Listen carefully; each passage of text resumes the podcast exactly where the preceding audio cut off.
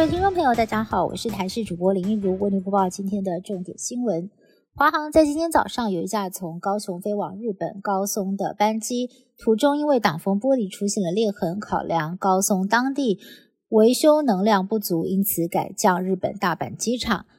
当事班机的乘客指出，事发当下，机组员仅透过广播告知，因为机械跟维修因素，必须要改降大阪。直到降落之后，导游才告知是副驾驶舱的挡风玻璃出现了裂痕，让他吓了一大跳。前机师分析，造成挡风玻璃出现裂痕的原因，有可能是外力或者是大气压力以及温度所造成的。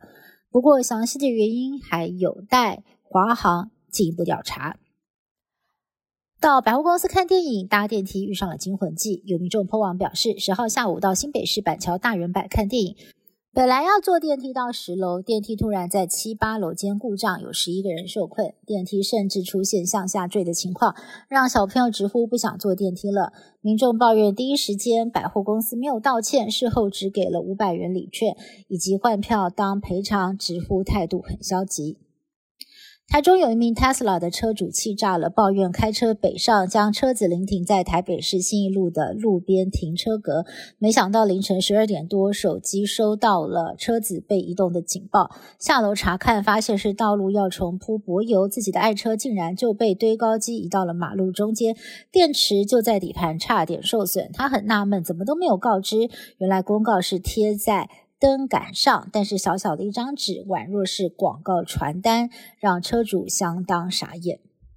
紧跳破获的军中最大共谍网，发现国防大破洞及机密通通外泄，就连总统主持不到五位高层参与的机密专案会议内容，也被现役军官取得，传送给共谍。而离谱的是，还端出了台币四亿八千万为诱因，要现役的中校飞行员。在未来台海开打之际，驾驶气努克直升机投共，传出这名飞行员一度相当心动。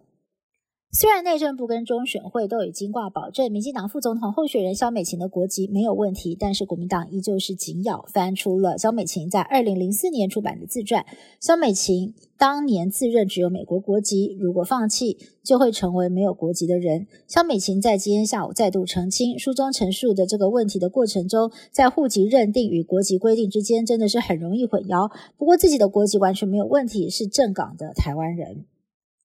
民众党总统候选人柯文哲在脸书发文表示，如果当选，就会解决彰化潮间带插满风力发电机的问题。不过经济部立刻打脸，潮间带一支风力发电机都没有。柯批今天则称自己用字不够精确，还虽然政府很认真读他的脸书。不过昨天晚上彰化开讲，涌入了两千多名支持者，高喊阿北加油，也让柯文哲感动落泪。